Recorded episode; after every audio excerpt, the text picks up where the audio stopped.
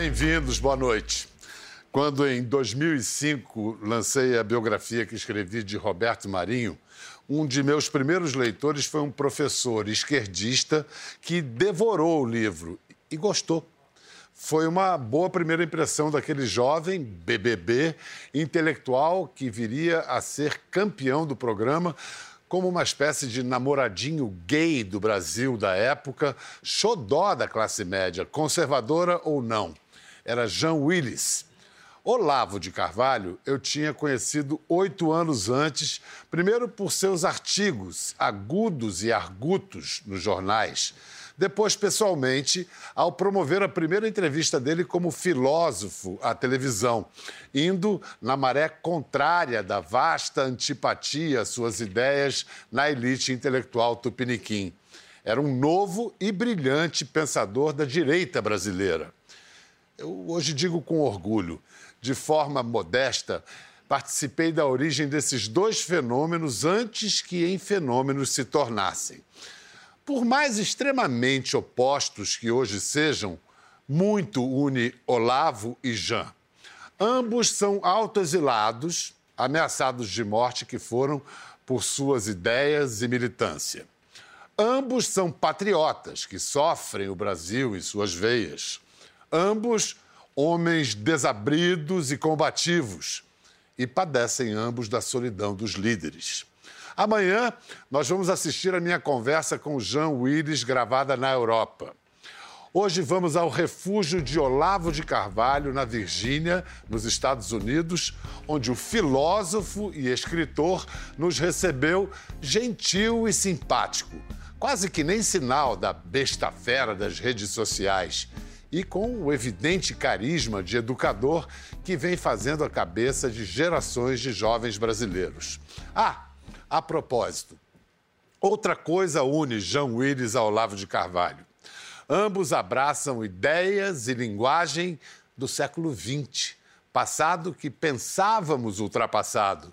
Por exemplo, voltando a meu biografado Roberto Marinho, ele e os homens de sua geração também dividiam o mundo entre nós e eles, os comunistas. Fernando Henrique Cardoso explica no livro assim esse cacoete. Para Roberto, quem foi contra 64 era comunista. Nos dias que correm, essa definição grosseira ampliou-se. Quem usa o xingamento comunista o aplica a qualquer um com quem não concorde. Mais de meio século depois, parece que ainda estamos presos à ideologia reativa do é isto ou aquilo. Não serve. O século XXI é tempo de dobrar-se a evidência de que sim, pode ser isto e aquilo. O professor nos recebeu no domingo 31 de março, aniversário do golpe de 64. Não, eu queria primeiro aproveitar a data e lhe perguntar onde o senhor estava e fazendo o quê no dia 31 de março de 64? No dia 31 de março de 64, eu era um estudante ginasiano, esquerdista como todos, e nós saímos desesperados procurando as lideranças esquerdistas para nos dar uma orientação. Não encontramos nenhuma, tinham todas fugido. Mas nessa questão da nomenclatura, alguns. Bom, os militares chamam de revolução, a maior parte das pessoas chama de golpe militar. Agora, há pouco tempo, o presidente do STF chamou de movimento. Como o senhor chama? Toda essa discussão está completamente fora de lugar. Toda ela, dos dois lados. Pelo seguinte: a derrubada do João Goulart foi obra exclusivamente da classe política, dos governadores e do Congresso. Quem declarou a presidência vacante foi o Senado. Eles nem sabiam do negócio da, da movimentação militar. Inclusive, o Olímpico. Numa sessão estava... conjunta da Câmara e do Senado, o presidente. Exa exatamente, exatamente, porque o presidente tinha se ausentado, ele falava, não temos mais presidente, então fica aqui o vice-presidente, assume, o Ranieri Mazzilli. Isso foi a derrubada do Goulart. Os militares entraram depois, e o que, que eles destruíram? O comunismo? Não, eles destruíram os líderes do movimento que havia derrubado o João Goulart. Carlos Lacerda, né, Ademar de Barros, é, todo mundo. E isso foi a grande obra deles. Quer dizer, eles assumiram o poder contra a classe política que havia derrubado o João Goulart. Então, houve um golpe militar? Sim, houve um golpe militar contra os que haviam derrubado o João Goulart, não contra o João Goulart. Vamos ver um pouquinho daquela, alguns vamos, trechos vamos, daquela vamos, entrevista de fevereiro de 97. Apesar de não ter sido formado na academia, ele se auto-intitula filósofo, mas também tem os títulos de jornalista, astrólogo aposentado, quase teólogo e polemista por excelência. Por isso, talvez os detratores o chamam por títulos menos nobres, como bestalhão. O nosso entrevistado de hoje é Olavo de Carvalho. Afinal, o que é ou quem é o imbecil coletivo? Não. Quem agradece sou eu pelo convite. E quanto ao imbecil coletivo, em parte somos todos nós. Se trata de um fenômeno coletivo. Não se trata de individualizar este ou aquele imbecil em particular. Aliás, até a definição do imbecil coletivo é esta, né? Quer dizer, que é uma coletividade de pessoas até de inteligência superior, mas que no exercício da sua função inventam um jeito de fazê-la de modo imbecilizante, mas que rebaixa o nível geral né, da, da produção intelectual, apesar da qualidade dos indivíduos isoladamente. Um alguma coisa a atualizar nesse pensamento? Permanece tudo atual? Vira, naquela época eu defini imbecil coletivo como uma coletividade de pessoas de inteligência normal superior que, reúne, que se reúne para se imbecilizar umas às outras. Hoje o processo já se completou. Em que sentido? Agora eles são imbecis de verdade. Eles se imbecilizaram mesmo. É, eu queria saber se a chegada dos conservadores ao poder, se a eleição de Bolsonaro ameaça, de alguma maneira, o que se chama essa superestrutura, essa hegemonia esquerdista na cultura. Eu, sinceramente, eu não sei. Você vê, explica, explicar um negócio. Desde que eu comecei a estudar essas coisas, eu me interessei pela fenomenologia do poder e pelos tip, pela tipologia do poder. O poder intelectual é o de mais longa duração ele na verdade ele só se efetiva depois da morte do seu portador. Então, eu, do meu trabalho eu só esperava resultados depois da minha morte, tá certo? Agora, no Brasil todo mundo só se interessa pela política do dia, eles acham que é isso que eu estou fazendo. Quer dizer, o negócio é totalmente alucinante. Você veja, mais de 20 mil pessoas passaram pelos meus cursos. Dessas, nem duas dúzias estão em cargos de governo. Quer dizer, estatisticamente, é, é natural que alguém busque emprego no governo. Né? E os caras acham que assim, é um plano meu. Eu fiz um plano para infiltrar os caras lá e dominar os ministérios. Isso é tudo fantasia. Não, havia um plano seu de formar uma geração liberta das amarras do pensamento. Sim, sim, sim. Havia. Leninista. Não só isso, não só isso. Né? Você vê, a cultura brasileira, a alta cultura brasileira tinha sido destruída. E eu planejei restaurá-la. Mas a restauração disso precisava de mais 30 ou 40 anos. Eu falei, talvez depois disso surja como efeito uma geração de políticos melhores. Talvez. E os camaradas acham que eu estava tentando objetivar realizar isso agora. Isso tem a fantasia total. É, essa, essa, esse tempo foi abreviado pela derrocada do, do PT e pelo, exatamente, exatamente. O problema da corrupção expôs o PT à execração pública e criou essa ascensão de pessoas liberais, conservadoras, ou como queira chamar. Mas eu sempre disse, isso foi uma ejaculação precoce, porque a reforma da cultura não estava pronta, ainda precisava de mais 30 anos, pelo menos. O senhor continuou trabalhando nisso? Continua, é esse é o objetivo da minha vida. A política do dia não me interessa absolutamente. Ah, mas o senhor está bastante ativo e Eu não estou, não, não, não, não. A única mensagem que eu única, única, única que eu dei para os meus alunos que estavam em postos de governo foi: saiam daí e voltem para casa. Foi a única. Isso está documentado. E muitos não saíram e continuam lá. O mais inteligente saiu. Que é? Era o Silvio Grimaldo. Alguma influência sobre os políticos eu tenho. Certo? Mas eles não entendem sequer o meu objetivo. É, eles acham que o governo deles, o poder deles, é tudo. Não é isso? E eles acham que o meu objetivo é igual ao deles, influenciar a política do dia. falo, mas isso é mesquinho demais para mim. Voltando àquele momento, para ser fiel à verdade histórica, alguns reagiam sim às suas ideias, mas não exatamente para rebatê-las. Era o chamado recurso ad hominem, é, insultar o autor em, em, vez de suas ideias. E vamos ver um, trecho que fala sobre isso. Eu fico até um pouco envergonhado pelos, pelos meus críticos por eles levantarem esse tipo de, de objeção. Mas que é de um provincialismo. uma reação violenta também, né? Viol, violenta sim, mas não tão burra. Tá certo? Por quê? As objeções que esse pessoal levanta são tão bobocas, tá entendendo? Que eu fico com dó dos caras. Digo, olha, para responder essas pessoas é tão fácil, porque quanto mais elas falam, mais se enrolam. Quer dizer que a gente, por um lado, vem com argumentos, com provas, etc. O outro pega, fica irritado, louco da vida, e começa a dizer, é um bestalhão, não é nem homem, não sei o que. É, tá histérico, tá maluco, tá exercendo aí o chamado jus esperneandi. É, quanto a essa questão do, dos insultos, me permita dizer que, de certa forma, o senhor se apropriou desse estilo. O senhor é um mestre também do insulto. Ah, sim, eu adoro isso. Mas isso não seria, infelizmente, apenas um, um sinal trocado, uma inversão não, de não, sinais? Não, não, pelo seguinte, eu primeiro mostro toda a argumentação e daí, no fim, concluo dizendo você é uma besta, você é isso e é aquilo. Mas não, eu não troco uma coisa pela outra. Eu nunca fugi da discussão, jamais. Ao contrário, até me antecipo. Veja, aconteceu nessa época, aconteceu a mesma coisa. Não, isso aí é 15 minutos de fama, nós damos um jeito desse cara em 15 minutos. Passaram os 23 anos. E os meus livros.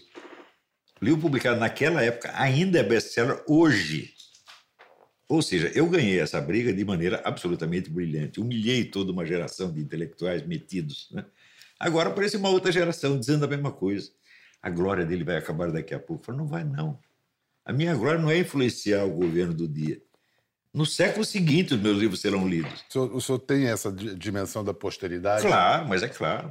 É claro que tem. Mas aquele, aquele esgrimista de ideias refinadas, às vezes não virou um atirador de pedras a esmo? É só você conferir. Agora, o pessoal que só lê posts do Facebook pode ter essa ideia.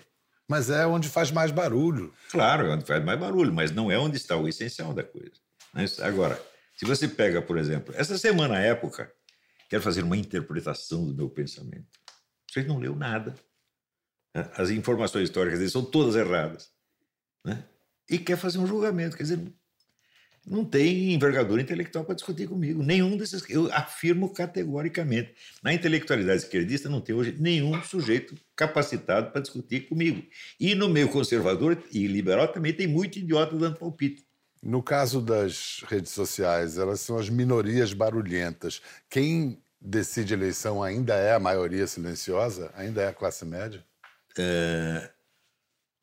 Olha, eu acho que quem votou no Bolsonaro não foi só a classe média, não. Entre os pobres, ele tem. Pô, o que foi essa é... socióloga outro dia, não sei o nome dela, não sei o que, Solano, Esther Solano. Hum começou a fazer pesquisa entre os pobres do Brasil. Descobriu que é todo mundo bolsonarista e ficou chocado. Quer dizer, ela não sabia disso, não. Eu sabia, eu sempre sou. Eu há 20 anos dizia: o primeiro sujeito que se apresentar candidato a presidente com um programa ostensivamente conservador vence. Porque a população brasileira é conservadora. Agora, você vê, durante 20 ou 30 anos, mais de 30 anos, a opinião conservadora brasileira, que é majoritária, não teve canais políticos de expressão. Não tinha um partido político, não tinha um jornal, não tinha um canal de televisão, não tinha uma universidade, não tinha nada. Então, como é que se fala de democracia, onde a opinião majoritária não pode ser expressa? A opinião majoritária está proibida. E as redes sociais vieram a. a as redes sociais isso. furaram isso aí. Criaram pelo menos uma fragilidade na elite, uma parte da elite uh, aderiu. Então, o povão ganhou a eleição Veja, o Bolsonaro foi o primeiro candidato presidencial que foi escolhido de fora da elite. Os partidos não o aceitavam, ninguém queria ele. Eles tiveram que improvisar lá um partido para ele entrar. Então, ele foi escolhido candidato pelo povo e foi eleito em seguida pelo povo. A primeira vez que isso aconteceu na nossa história. Essa sua predileção, é, o uso abusivo de palavrões nas redes sociais, é uma maneira de. Como abusivo? Por que abusivo? Tem, Porque são, quem são... fixa a cota? Ah, hoje, hoje o, o, Quem diz o que é abuso ou não é, é seria o, o, o, emissor ou o receptor? Não, o rece... quantos receptores dizem isso? Veja a audiência dos, dos meus livros e dos meus programas, você vai ver que a maioria gosta. Apareceu também um, um general, diz, nunca me interessei pela obra do Olavo de Carvalho, mas fui ler e vi os palavrões e fiquei chocado. E diz, ah, no seu quartel as pessoas quando fazem cocô, dizem, ah, eu vou higienizar o meu órgão escritor. Coisa ridícula, pô. Né? Além disso... Mas será vê... que aí não há um, um, uma tentativa de atrair, de ter pegada popular, de falar com o povo? Um, um certo populismo seu? Sim, é um populismo, mas não é um artifício, porque eu sou isso. É, isso é verdade. Eu nunca fui mesmo da elite. Eu sempre fui um Zé Mané. E sou ainda. Eu sou um Zé Mané de sucesso. Eu não tenho cargo público, eu não tenho emprego, meu Deus do céu. Se eu tivesse emprego, eu teria lascado, porque os caras conseguiriam tirar o meu emprego. Então, eu nasci numa família muito pobre, certo? Eu cresci por meus próprios esforços, tá certo? É, não devo nada para ninguém, tá certo? E tenho sucesso popular. E eu falo no, no, no, nesses programas, nesses vídeos, eu falo como eu converso em casa, como converso com meus amigos, como converso com você, pô. O que, os seus críticos dizem é que muitas vezes esse estilo atiça o ódio.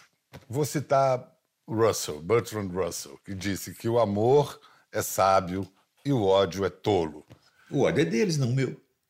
Ah, mas eh, quando o senhor se manifesta de uma maneira tão enfática. Eles interpretam, veja, eles interpretam o enfático como se fosse agressivo. Não é. Não é de maneira alguma. Quem me conhece sabe que eu não sou nada disso. Agora os caras pintam ele. Ele é um monstro agressivo, sangrento, quer matar todos nós. É tudo maluco. Não, então, então vamos ver algumas dessas manifestações. Vocês são umas bestas quadradas, porra! Política não é assim. Hein? Política não é a respeito de valores. Hein? Política é a respeito de poder. Tá vendo aí, ô milicada de bosta? Hein? Você que só tem garganta, fala, nós estamos prontos, nós estamos preparados, nós estamos vivos. Estão vivos o caralho, vocês estão mortos há muito tempo. É? Vocês não servem pra porra nenhuma. Vocês só servem pra cantar no 7 de setembro. É? E, e, dançar balé pra presidente da Ria. É pra isso que vocês servem. O que o governo constituído fez até agora contra os seus inimigos? Nada. Nada. Nada. Por quê? Porque está cercado de generais que lhe dizem para não fazer nada. Está cercado de generais que, quando são entrevistados por repórteres, se sentem assim, é, é, maravilhados, como um garotinho de escola que foi posto no show. Está grato aos professores que o colocaram para brilhar no show. Essa era a cara do general Heleno e essa é a cara do Mourão quando aparece na televisão.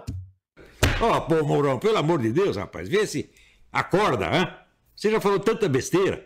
Você vai, faz propaganda de tudo que o, o Bolsonaro combateu durante a campanha.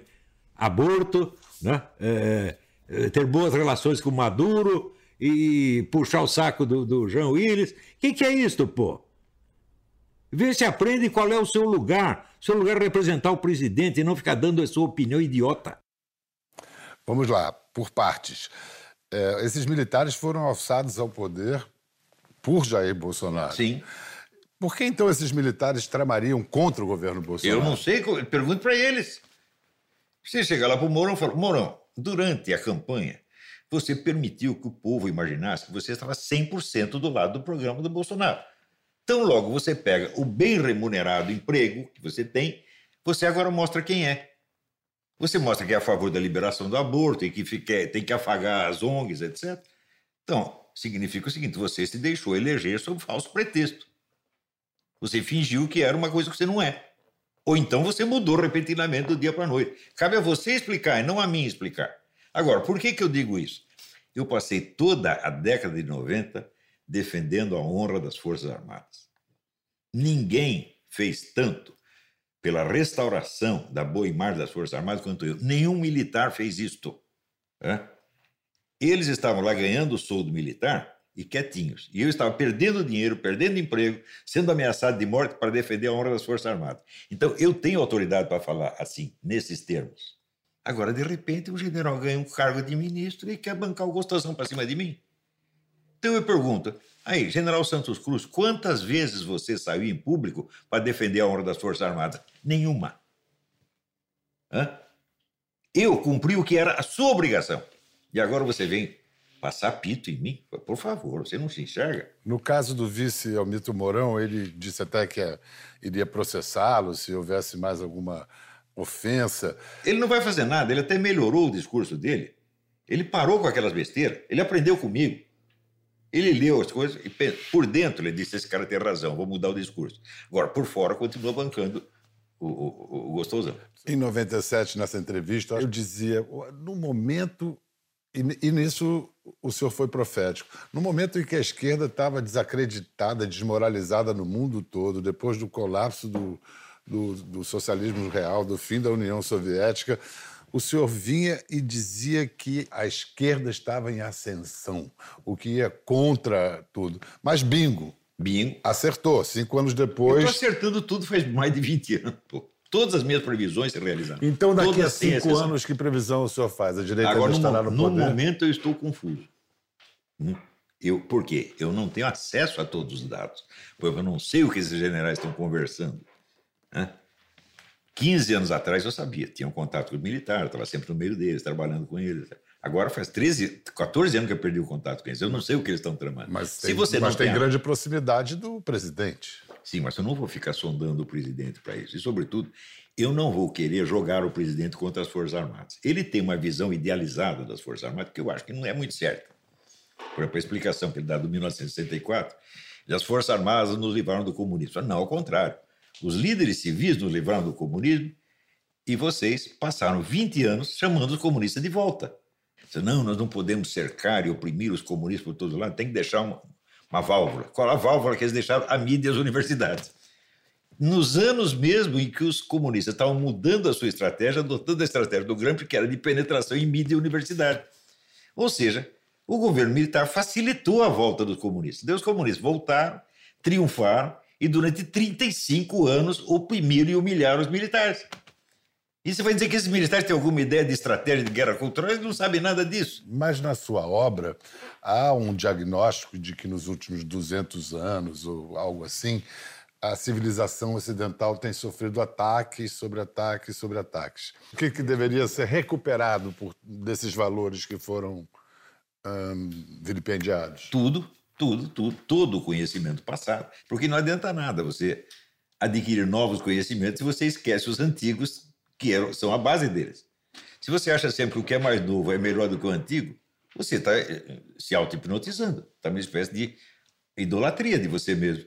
Quer dizer, você acha que as gerações anteriores eram todas idiotas, só você é o, é o espertalhão? Que besteira é essa? Isso é vaidade. É, isso é uma das coisas que o senhor alerta desde sempre dos jovens, antes de quererem mudar o mundo, vamos tentar entender um pouquinho, conhecer. Mas é claro, é claro, né? E olha, entender essas coisas não é fácil, meu Deus Não, não céu. é fácil. Mas para isso precisa haver diálogo, precisa haver Sem prática sombra- democrática. Sem sombra de dúvida. Sem sombra. Isso aí foi essencial. Por isso que esse pessoal que quer ah, acabar com a doutrinação comunista nas escolas, eles estão loucos. A escola sem partido. Porque o problema não é a doutrinação. O problema é que os comunistas não deixam os seus adversários falar. Eles exercem hegemonia e eles sufocam o diálogo. Este é o problema. Se eles fazem a doutrinação deles, mas deixam o outro lado fazer a doutrinação deles por sua vez, dá tudo certo. Tá? O que não precisa não é a escola sem ideologia. Não, precisa escola com todas as ideologias. E isso é que é o certo. Agora, se você pegar, esse é um ponto crucial. Como é que você estabelece hegemonia numa universidade? Através de um procedimento único, que é a orientação de teses. Você selecionando as teses que você aprova, você assegura que a próxima geração de professor vai ser igualzinho a você. Pega nas universidades brasileiras, nos últimos 30 ou 40 anos, e pergunta assim: quantas teses anticomunistas foram aprovadas? A resposta é nenhuma.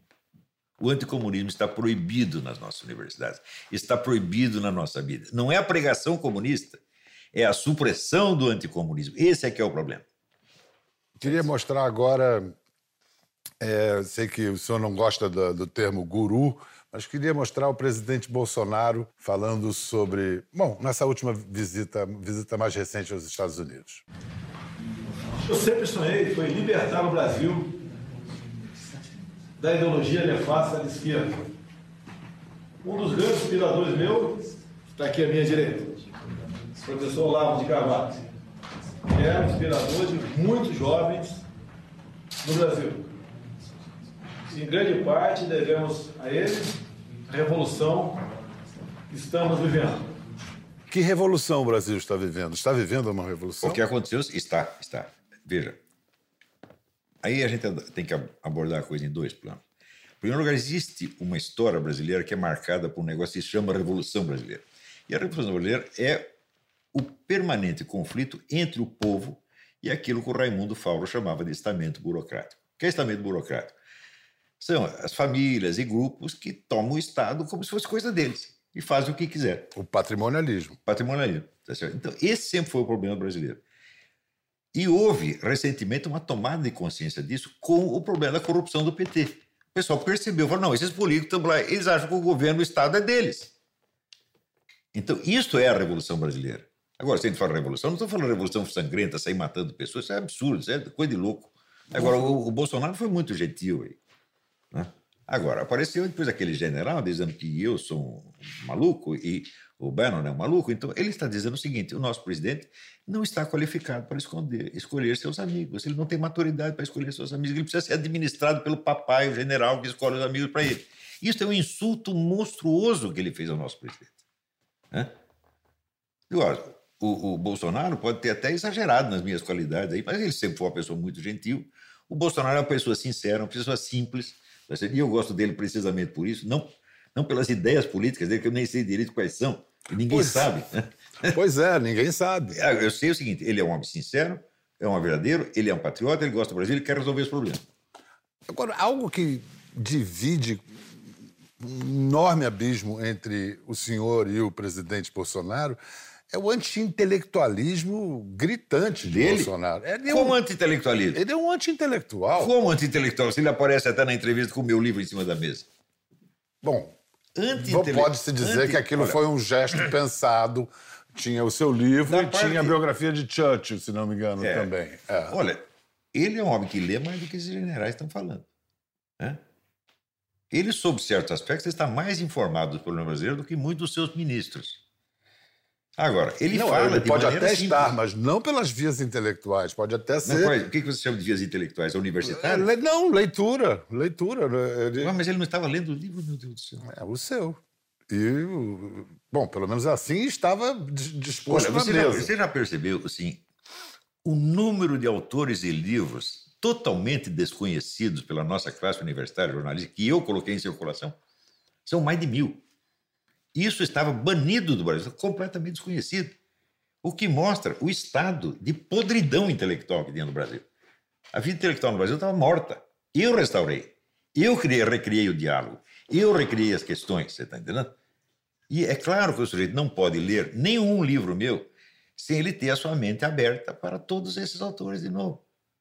Então, por exemplo, eh, o, o, o ignorante eh, Jair Bolsonaro, hoje ele sabe quem é Eric Wegelin, ele sabe quem é o Louis Lavelle, ele sabe quem é um montão de autores que eu abri para ele. Coisas que os nossos intelectuais, entre aspas, não sabiam. Via Eduardo, né? Eduardo é o você seu pega, principal você... interlocutor, né? O zero... Interlocutor quer dizer o seguinte, eu acho que eu falei com o Eduardo umas cinco vezes na minha vida.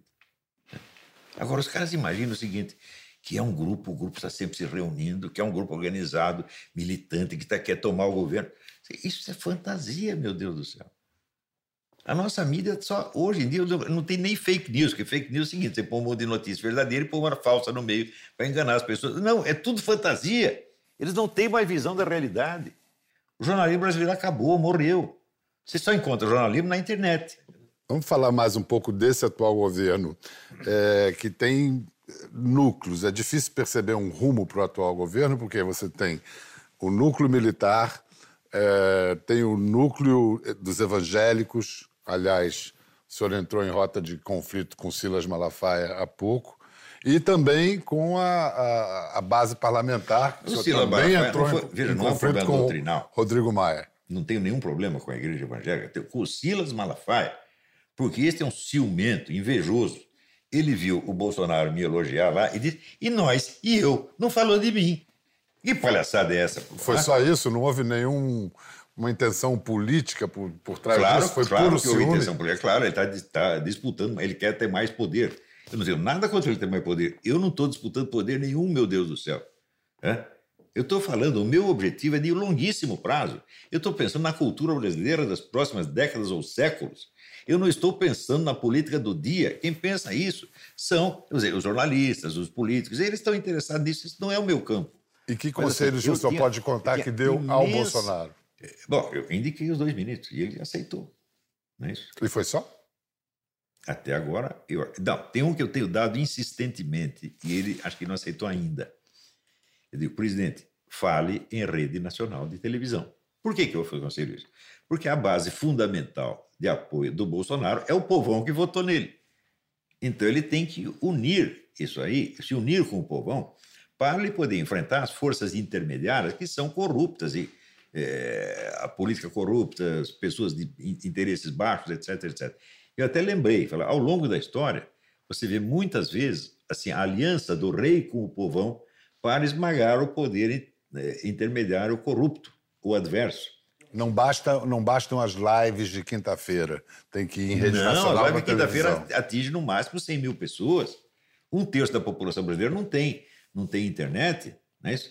E a rede nacional de televisão eh, funciona. Então, presidente, faça um programinha de 10 minutos por semana. Conte ao povo o que o senhor está fazendo. Explique a ele o que, que tipo de colaboração o senhor precisa. Isso vai ser um sucesso extraordinário e acaba com 90% das intrigas. Essa, há alguns que interpretam essa, esse fato, esse caráter refratário do Bolsonaro de não querer negociar, deixa o Congresso. eh, de não querer negociar com os setores que formaram a coalizão de campanha dele, como uma possível caminho para uma democracia plebiscitária via redes sociais. Isso faz sentido? Olha, eu penso o seguinte: o povo brasileiro sempre esteve excluído do processo político. Ele não escolhe os candidatos. Ele vota nos candidatos que a elite lhe oferece. Pela primeira vez com o Bolsonaro, ele escolheu o seu candidato e o impôs aos partidos políticos, o impôs à elite e saiu ganhando. Então, isso já é, de certo modo, uma democracia plebiscitária. Está entendendo? Informal, mas é. É a decisão popular que está valendo. Ora, quem governou plebiscitariamente? Por exemplo, o De Gaulle. Todo o sucesso do De Gaulle é o seguinte: quando surge uma dúvida, diz, bom, vamos perguntar para o povo. Daí você pergunta o que o povo quer e você faz o que ele mandou fazer. Isso não é uma democracia plebiscitária como regime, mas como uma etapa para a conformação de uma democracia maior, melhor, mais cedo ou mais tarde. Isso é uma coisa possível, mas não digo que seja a solução para tudo. Em quem Bolsonaro pode confiar? Bom, ele pode confiar num sujeito que não está no governo, que sou eu. Eu sou amigo dele, eu sou amigo sincero. né? Eu nunca vou sacanear o Bolsonaro de maneira alguma. né? E os O que não, filhos? que não quer dizer que eu vou sempre concordar com ele. É, não pois esse é, o que faria o senhor retirar seu apoio a Bolsonaro? Só se ele trair a si mesmo. Se ele deixar de ser o homem simples e sincero que ele é e se tornar igual aos outros políticos. Mas isso não vai acontecer. E essa ascendência excessiva dos filhos sobre essa família simbiótica. Eu não acho excessivo. Eu acho que ele tinha que trazer os filhos para mais perto. Mas aí institucionalmente. Não Claro. só por causa Dá um ministério, de- dá um ministério para um deles. É? Eu, se eu fosse o Bolsonaro, eu falei o seguinte: ó, meu filho, eu quero que você assuma o ministério tal, mas você vai renunciar ao salário do ministro, salário de ministro. Porque eu não sou nepotista. Você vai lá fazer o trabalho, você é um sujeito capaz, você é um sujeito honesto, vai lá fazer o trabalho. E renuncia aos ganhos. Eu sustento você.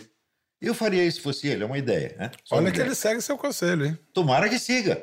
Tomara que ponha os três de ministro, porque os três são pessoas muito sinceras, muito honestas. Mas eles eh, têm uma.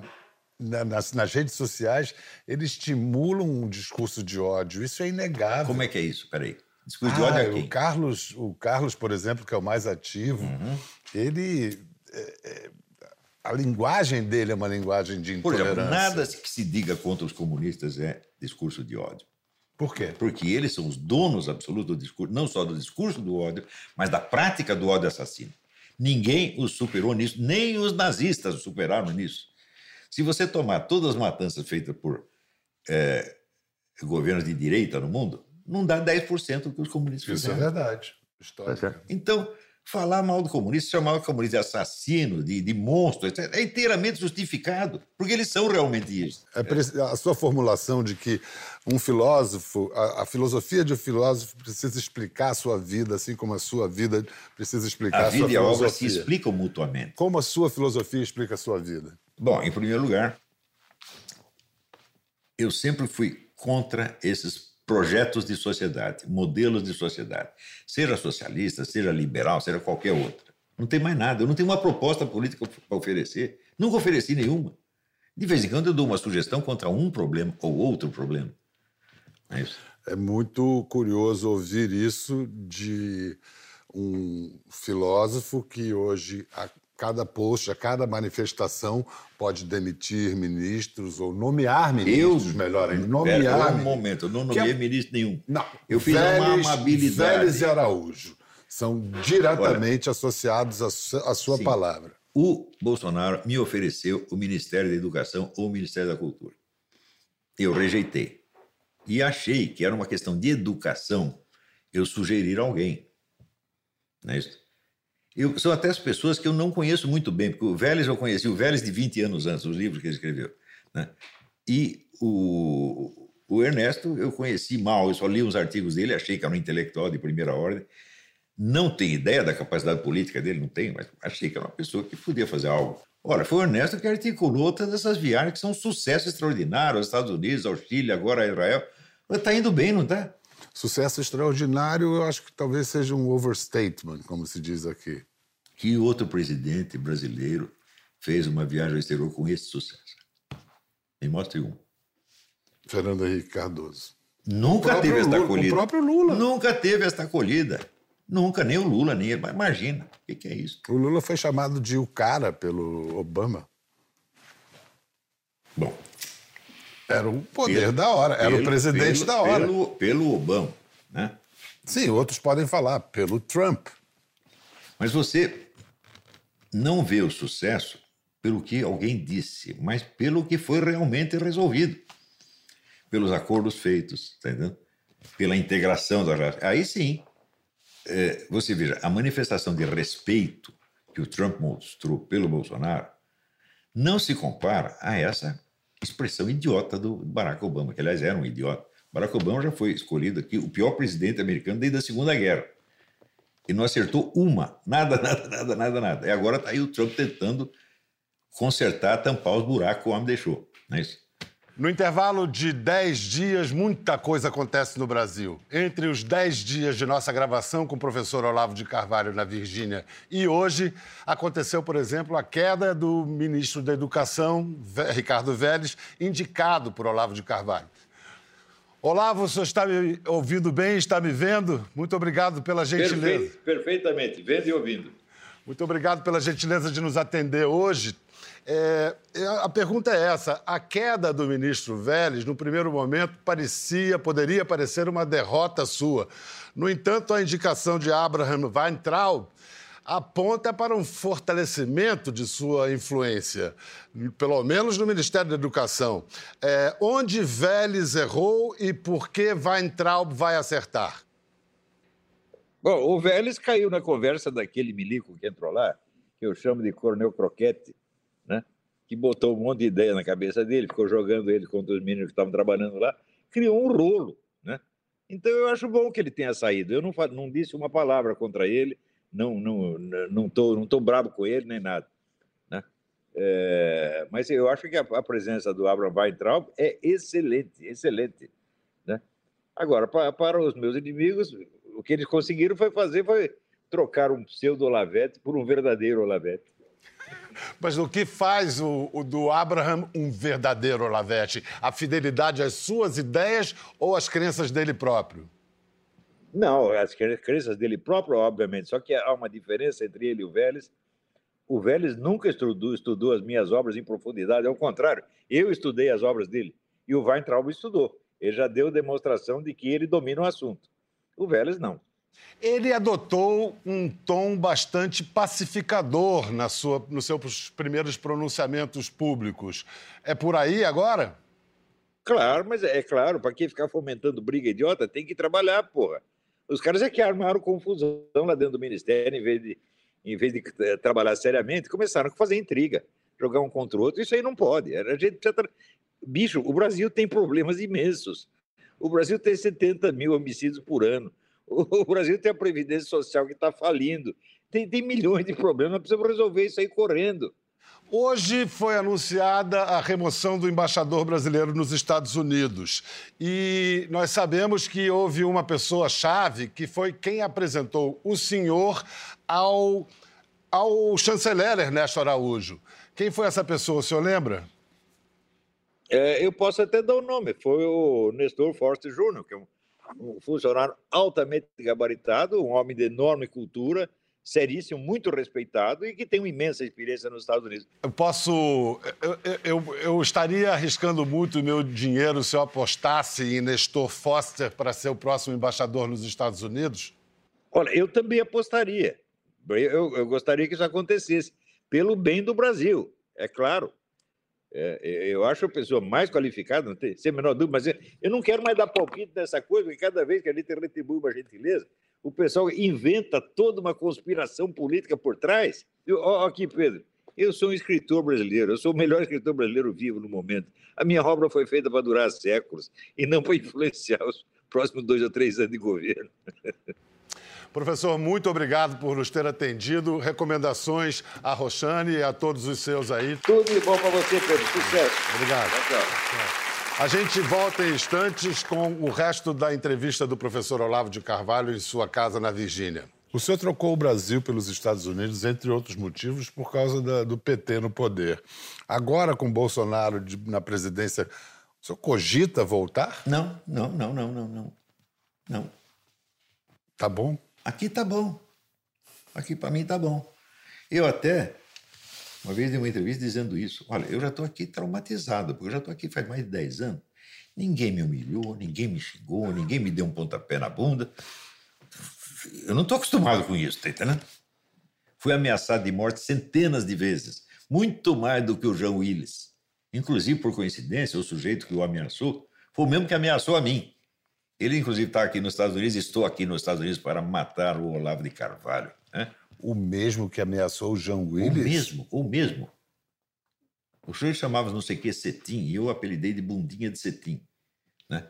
E, e, quer dizer, eu ria da cara. apelidos. Eu ria da cara dele, tá entendendo? Agora, o João Willis foge do país por causa de um cara louco desse que, inclusive, está na cadeia. Mas então, o senhor que passou por isso, senhor pode ter compaixão pelo João Willis por ter sido ameaçado e sair do Brasil. Mas ele, eu recebi muito mais. Ele tem compaixão de mim? Eu recebi muito mais ameaça que ele, eu que tenho que ter compaixão dele. Eu perdi vários empregos por causa disso, eu fui seriamente prejudicado. Como é que é a sua rotina aqui? Eu, eu vejo que o senhor faz em torno de 60 posts por dia. Como é que o senhor consegue se organizar para ler, estudar, fazer filosofia? Não organizo, eu simplesmente faço essas coisas desorganizadamente e sempre funciona. Qual o seu horário? Quantas, Não quantas tem, horas? hora- não tem horário. Não tem horário para nada. Mas rede social vicia. O senhor não está viciado em rede social? Tô. Tô. Mas eu paro a qualquer hora.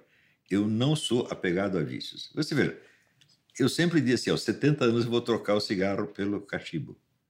O pessoal pergunta, você não sente falta do cigarro? Nem uma única vez. Se for preciso parar de fumar, durante que eu estava no hospital, parei de fumar 20 dias. Senti falta, nada. Eu não sou apegado a essas coisas. Eu, assim, eu acredito muito no poder da vontade humana. Você tem que dominar a si mesmo. Né? Ser o dono de si. Isso eu sou. né? Não sou dono de mais nada. Nem, do, nem o cachorro me obedece, mas eu me obedeço. É... Não tem emprego, É não muito- tem patrão. Como? Não tem emprego, não tem patrão. Como andam as finanças? Bem, eu tenho um montão de aluno. Não, mas há pouco o senhor pediu ajuda de todos os seus seguidores. Ah, eu pedi porque eu acumulei uma dívida monstro no hospital em imposto, né? E precisava pagar. Agora já paguei. Agora está tudo pagando, está E- tudo e certo. houve- Graças houve- a Deus deu tudo certo. Esse não é o Veja, problema. o meu curso é o curso de filosofia mais barato do mundo. Os caras pagam 20 dólares por mês, né? Né? Então, isso significa que quando aparece uma despesa monstro, eu não tenho recurso. São quantos alunos? Mas eu peço para os alunos, em, em volta, assim, entre 3 e 5 mil sempre. né? É uma boa grana, hein? É uma boa grana, graças a Deus. Está ganhando bem mais que o presidente Jair Messias Bolsonaro. Estou ganhando muito mais do que qualquer professor universitário. Quer dizer, por que, que eu vou invejar esses caras que são os pé rapados, coitado? Eles estão lá, tem que obedecer à pressão dos pares, tem que ah, obedecer o chefe, etc. E no fim ainda ganha uma porcariazinha. E ainda dizem que eu tenho inveja deles. O que, que é isso? Muito obrigado, professor. Muito gentil ter me recebido aqui. Obrigado a Gostei você. Vocês muito. também são primor de gentileza sempre. Ah, muito obrigado. E um entrevistador honesto é uma coisa raríssima no Brasil. É o mínimo, né? Você é um dinossauro sobrevivente de outras épocas. Estou me sentindo como um. Por hoje é isso. Amanhã tem Jean Willis numa entrevista que é uma espécie de desabafo emocionante. Até amanhã, então. Valeu!